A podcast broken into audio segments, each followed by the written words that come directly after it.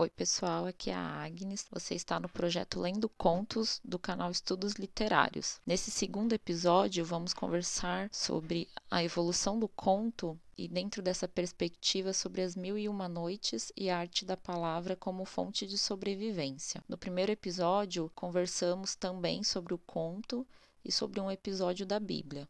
Se você quer saber mais, eu vou deixar o link aqui na descrição. O intuito desse projeto é de estar tá analisando mais a fundo a estrutura narrativa do conto como se fosse uma linha cronológica. Então, vem desde os primeiros textos, desde a tradição oral até hoje o conto contemporâneo.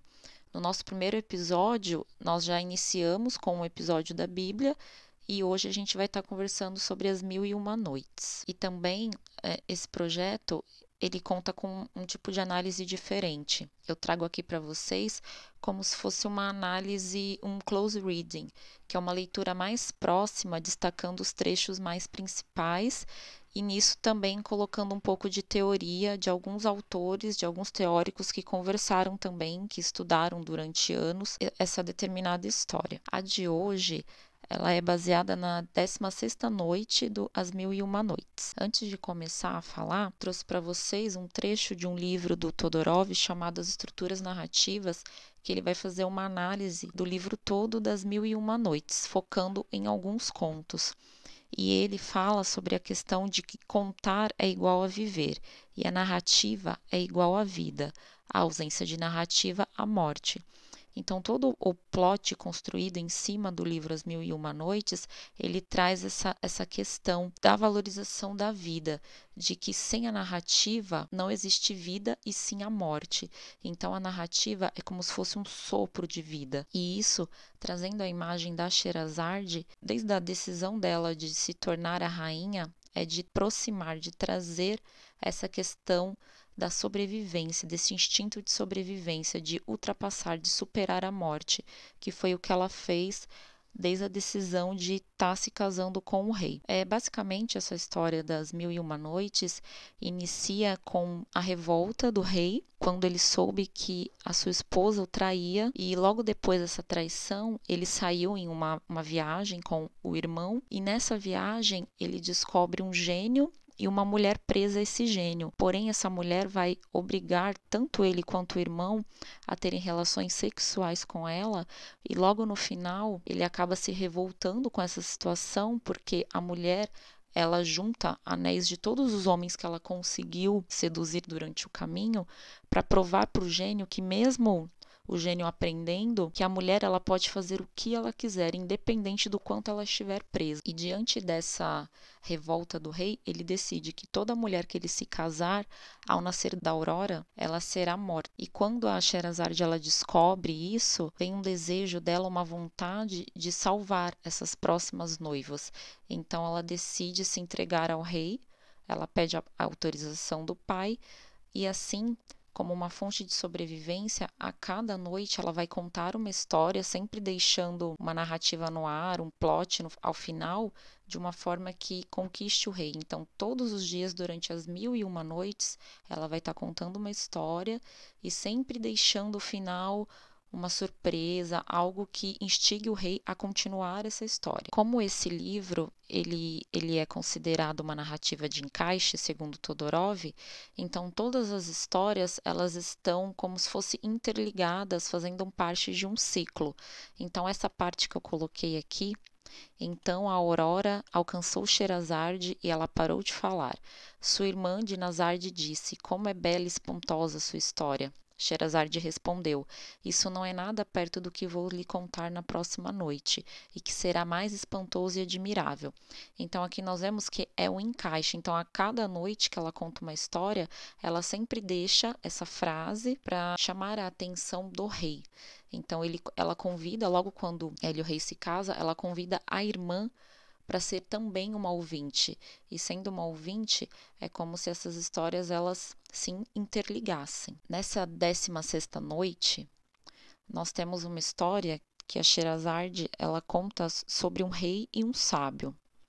Aqui, logo nesse início, nós temos é, como se fosse um resumo da história anterior. E aqui nós temos a primeira manifestação de um outro narrador, que é quando nesta parte aqui, quando o pescador disse. Então, na narrativa de encaixe, como eu disse anteriormente, há a presença de várias narrativas e contadores de histórias que interligam outras narrativas. Sherazade, ela conta a partir de um pescador. Então, além de ela estar contando a história para a irmã e para o rei, ela cria um outro narrador para dar essa, esse tom de, de encaixe, como se fosse é, a história em cima de outra história, uma história dentro de uma história. Então aqui nós vemos que o vizir disse ao rei Ionan, quando o filho do rei disse a Ogra. Então aqui nós vemos também, ó, referência à narrativa anterior. A nossa história mesmo, que hoje eu vou trazer para vocês, ela se inicia bem aqui nessa parte. Prosseguiu o vizir do rei Onan.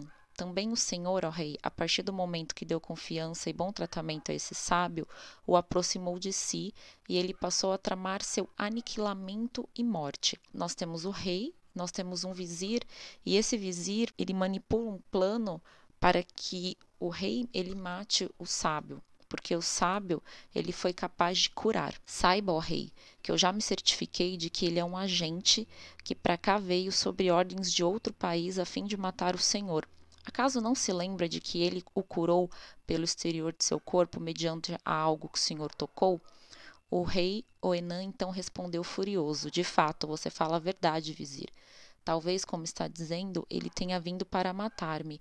Quem me curou com algo qualquer que me fez tocar pode matar-me, fazendo sentir um odor qualquer. Então aqui nós vemos eh, essa primeira manipulação do vizir para que o rei mate o, sábio só porque o sábio o curou. E para ele, que quem curou, da mesma forma que ele pode curar, ele também pode matar.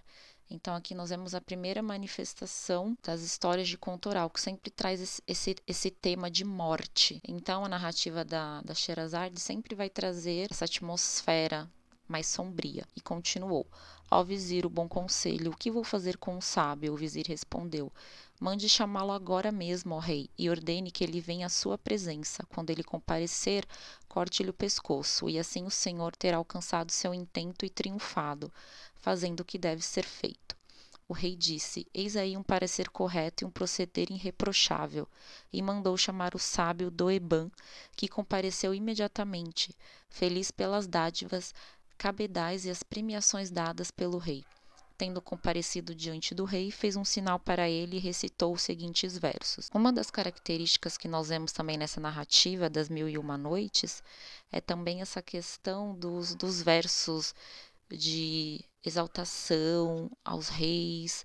Então, todos esses elementos eles são importantes para a narrativa. Um outro dado importante também da questão da Sherazade, nós vemos que no livro do Calvino, ele fala que a arte permite a Sherazade salvar sua vida a cada noite está no saber encadear uma história a outra, interrompendo-a no momento exato. Duas operações sobre a continuidade e a descontinuidade do tempo. Então, ao longo das narrativas da Sherazade, a gente vai ter essa, essa presença dessa continuidade e descontinuidade do tempo, porque é como se ela controlasse por meio da palavra. Continuando a história, o rei perguntou ao sábio: Acaso você sabe por que mandei chamá-lo? O sábio respondeu: Não, ó rei. O rei disse: Mandei chamar você para matá-lo, tirar a vida. Espantado, Doeban perguntou: E por que vai me matar, ó rei? Que crime cometi? O rei respondeu: Foi-me dito que você é um espião que aqui veio para matar-me. Então eis-me aqui hoje, matando antes que você me mate. Vou almoçá-lo antes que você me jante. Nesta parte do texto, é, é possível nós analisarmos que, diante desse poder que o, o sábio teve de curar, veio também um medo, aquela insegurança do poder. Então o rei ele se sentiu ameaçado por esse poder do sábio de curá-lo e gritou chamando o carrasco a quem disse: Corte o pescoço desse sábio e nos livre de seus maus desígnios. Vamos, corte. Disse o pescador. Ao ouvir as palavras do rei, o sábio percebeu que fora vítima de algum invejoso devido à proximidade que se estabelecera entre ele e o rei haviam agido contra ele. E sabendo disso, o sábio ele disse: Eu pratiquei o bem e me pagaram com o mal.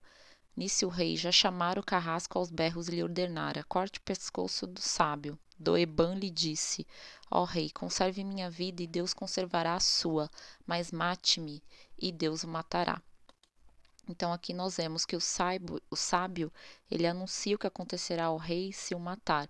Então aqui nós vemos a primeira manipulação temporal, que é quando essa frase ela vai se repetir ao longo da narrativa inteira, essa afirmação de que se o rei conservar a vida, Deus a conservará, mas se ele matar o sábio, que Deus o matará como se fosse uma maldição. Após repetir essa súplica, o pescador disse ao Ifrit preso no vaso: Do mesmo modo que eu lhe suplicava, ó Frit, mas você só queria mesmo me matar, e prosseguiu. O rei Oenan respondeu às súplicas de Doeban: É absolutamente imperioso matá-lo, sábio, porque, tendo me curado com algo que toquei, não estou seguro de que você não me mate como um ardil semelhante. O sábio disse: Ó oh, rei, é esta recompensa que recebo? O senhor vai de fato pagar uma bela ação com uma ação tão horrível? O rei respondeu: Não prolongue o assunto, é absolutamente imperioso matá-lo agora, sem maiores delongas. Quando teve certeza de que ia morrer, o sábio Doeban se agitou, chorou, lamentou-se, entristeceu-se, recriminou-se por ter feito bem a quem não o merecia, enfiando-se em tal pântano e recitou. Aqui também nós vemos um outro tipo de, de versos. E quando o carrasco se aproximou, vendendo-lhe os olhos, amarrando-lhe as mãos às costas e exibindo a espada, o sábio pôs-se a chorar, a gemer e a implorar. Por Deus, ó rei, preserve a minha vida, que Deus preservará a sua, mas mate-me e Deus o matará. Aqui, repetindo pela segunda vez, o sábio recita o que vai acontecer com o rei. E ainda chorando, ele continuou recitando: Aconselhei, mas não triunfei, e eles traíram e triunfaram. Meus bons conselhos me conduziram em ignomínia. Se eu viver, nunca mais aconselharei, e se eu morrer, amaldiçoem todas as línguas os que depois de mim ainda aconselharem. Então, mesmo se o sábio morrer, aqui ele lança a maldição, que amaldiçoar em todas as línguas o que depois de mim ainda aconselharem. E prosseguiu. É essa recompensa que me dá, ó rei. O Senhor me dá a recompensa do crocodilo. Então, aqui, ó, é um fato que eu interpretei que, assim como a Sherazade, o sábio ele instiga a curiosidade do rei. Então, aqui, quando ele fala dessa questão da recompensa do crocodilo, isso acaba despertando a curiosidade do rei e, com isso, prolongando a vida também do sábio. E qual é a história do crocodilo? O sábio respondeu: Não posso transmiti-la agora nessas condições. E aqui ele repete novamente: Mate-me e Deus também o matará. Continuando a narrativa, disse o pescador. Então, alguns conselheiros do rei interviram, dizendo. Então, aqui nós vemos novamente a presença do pescador que aqui no caso o pescador ele seria o narrador da história. Então, ao mesmo tempo que a Sherazade ela está contando a história para a irmã e para o rei, existe também esse outro narrador dentro da história que é o que está conduzindo a linha narrativa. Vocês não sabem, o rei respondeu, vocês não sabem o motivo pelo qual pretendo matá-lo, pois eu lhe digo que, se porventura eu lhe mantiver a vida, estarei inescapavelmente aniquilado. Então, para o rei, por considerar que o sábio ele tem esse poder acima, esse poder de cura, traz para ele essa sensação de medo, de horror, que de qualquer maneira ele, ele tem como missão aniquilá-lo.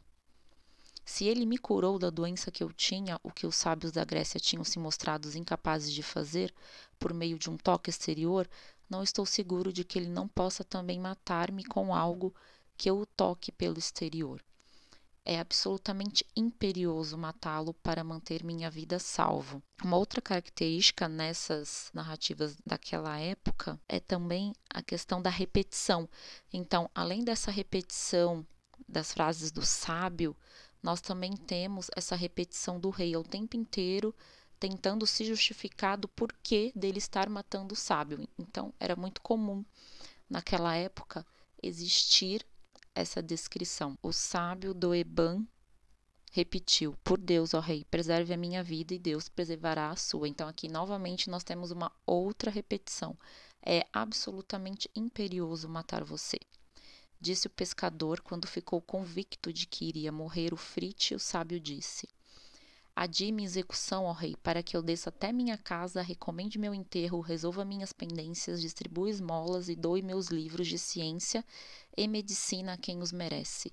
Também tenho o livro Segredo dos Segredos, e que gostaria de doar ao Senhor, a fim de que seja depositado em sua biblioteca. Então, aqui, como um outro elemento para prolongar a vida, como ele percebeu que o rei ele não se compadecia dessa história lá de cima acerca do crocodilo, ele vai inserir um outro elemento que seria o livro Segredo dos Segredos, para aguçar a curiosidade do rei. O rei perguntou: E qual é o livro, o segredo deste livro? Respondeu o sábio: Ele contém coisas inumeráveis, mas o seu segredo primordial, ó rei, consiste no seguinte: quando o Senhor me mandar, quando o Senhor mandar me decapitar e abrir a sexta folha dele, lendo as três primeiras linhas da página à sua esquerda e depois dirigindo a palavra a mim, minha cabeça lhe falará e responderá às perguntas que fizer. Disse o pescador, sumamente assombrado. O rei perguntou: Quando eu mandar decapitá-lo e abrir o livro, conforme você disse, primeiro lendo as três primeiras linhas e depois dirigindo a palavra, sua cabeça me responderá? Mas isso é o prodígio dos prodígios. E em seguida liberou, acompanhado por uma escolta, e o sábio tomou as providências que desejava tomar. No dia seguinte subiu até o palácio, e também subiram os nobres, os vizires, os secretários, os maiorais do estado, os líderes militares, os criados do rei, sua corte e os agentes de maior qualidade de seu reino. Foi então que entrou o sábio, empunhando um livro muito antigo e um jarro com substâncias em pó. Instalou-se e disse: Trago-me uma bacia. E nela espargiu e espalhou o pó. Depois disse: Ó oh, rei, tome este livro, mas não o abra até que eu seja decapitado. Quando isso ocorrer, que minha cabeça seja depositada na bacia. Ordene que ela seja esfregada no pó. Quando vocês tiverem feito isso, o sangue da cabeça cessará de escorrer. Depois abra o livro e faça perguntas à minha cabeça, que ela lhe responderá. Não há poderio ou força senão em Deus Altíssimo e Poderoso.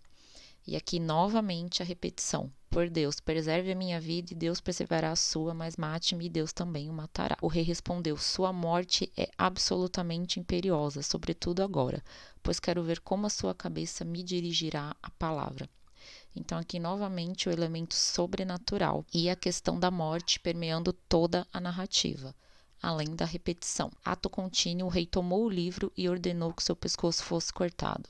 O carrasco aproximou-se, desembainhou a espada e aplicou no sábio o único golpe que lhe cortou a cabeça, lançando-o no meio da bacia. Esfregou-a no pó e o sangue parou de escorrer. O sábio Doeban abriu os olhos e disse: Ó oh, rei, abra o livro. O rei obedeceu. Mas verificando que as folhas estavam grudadas, levou o dedo à boca, umedeceu com saliva e abriu a primeira folha e continuou folheando, embora a custo, pois as folhas não se abriam. Folheou sete páginas, mas vendo que não continha escrita alguma, disse: Ó oh, sábio, não estou vendo nada escrito neste livro. Então aqui nós vemos que o sábio, logo depois da decapitação, ele abriu os olhos e o rei ele abriu o livro, continuando: Ó sábio, não estou vendo nada escrito neste livro. O sábio respondeu: Folhei mais. E ele folheou mais, mas tão pouco encontrou algo. Mal havia terminado de fazer isso, a droga se espalhou por seu organismo, pois o livro estava envenenado. Então ele titubeou, cambaleou e se curvou. Nessa parte, que é quando nós chegamos praticamente no final da história, tem um trecho do livro As, As Estruturas Narrativas do Todorov, que ele vem trazer essa questão do, do livro, do conhecimento e de como o sábio planejou também tudo aquilo que ele tinha anunciado lá no início, de que se o rei tivesse preservado a vida do sábio, o rei não morreria. Então aqui o Todorov ele fala: a página branca é envenenada. O livro que não conta nenhuma narrativa mata. A ausência de narrativa significa a morte. Então, no momento que o rei ele pega esse livro, ele folheia as, as folhas, ele vê as folhas, folheia, e ele percebe que as páginas elas estão, estão em branco, páginas elas estão sem vida, é como se também fosse um anúncio, um prenúncio da morte e de que a narrativa nessa história ela é primordial, de que você precisa de uma narrativa, você precisa de uma história para que sua vida permaneça. Então aqui nós percebemos que além da história contada pela Sherazade, é como se ela desse um anúncio ao rei, como se ela trabalhasse essa intertextualidade de que ela estando ali contando a história para o rei para se manter mais um dia viva, foi o que aconteceu também com este rei por ele não acreditar na inocência do sábio, de que sem a narrativa a morte ela já é um prenúncio. E a Aurora alcançou Sherazade, que parou de falar. Sua irmã Dinazarde lhe disse: Como é agradável e espantosa sua história, maninha. Sherazade respondeu: Isto não é nada comparado ao que vou contar-lhes na próxima noite, se eu viver e for mantida se o rei me preservar. Então a história ela se encerra desta maneira, de que sem a narrativa não existe vida, e sim a morte. Essa edição foi a da Biblioteca Azul, Livro das Mil e Uma Noites, volume 1, do Ramo do Sírio. Durante a leitura também eu separei mais algumas, alguns pontos que eu considerei importante da narrativa, lendo alguns textos de apoio. Então, aqui, a Cádia Toledo Mendonça, no artigo de Contar e Encantar as Mil e Uma Noites, ela cita o teórico Dias acerca das vozes narrativas do livro presente no livro As Mil e Uma Noites.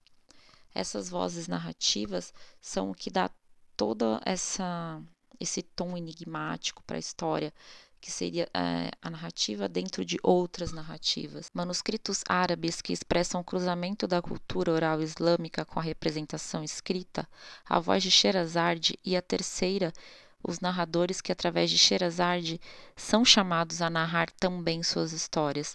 Essa polifonia tem a ver também com a estrutura da obra, que se compõe uma narrativa de moldura, a história do rei Shariar traído, que condena à morte uma esposa a cada noite, e as muitas histórias contadas por Sherazade, nas quais outros narradores se apresentam, num emendar sem fim de narrativas que se alongam em forma de espiral. Então aqui nós temos a primeira voz, que seria dos manuscritos árabes, que traz toda essa tradição oral que expressam esse cruzamento da cultura oral islâmica com a representação escrita. Então essa seria a primeira voz, que seriam dos manuscritos. Depois nós temos a voz de Sherazade e a terceira que seriam os narradores que conduzem a narrativa. Além disso, uma das outras características que essas histórias islâmicas elas tinham culturalmente é, essa forma de serem contadas somente à noite, porque a noite ela traz todo esse, esse mistério, essa atmosfera e de que para eles era normal. Então todas essas características de repetição, maldições, seres sobrenaturais, é o que vai rondar o livro inteiro da história da Sherazade. Eu espero que vocês tenham gostado. Daqui a 15 dias vai sair o terceiro episódio. Se vocês tiverem alguma sugestão de outros contos que nós podemos estar trabalhando, eu vou deixar aqui embaixo todas as referências bibliográficas, os links para vocês, se vocês se sentiram mais interessados, poderem estar pesquisando melhor. Até a próxima. Tchau, tchau.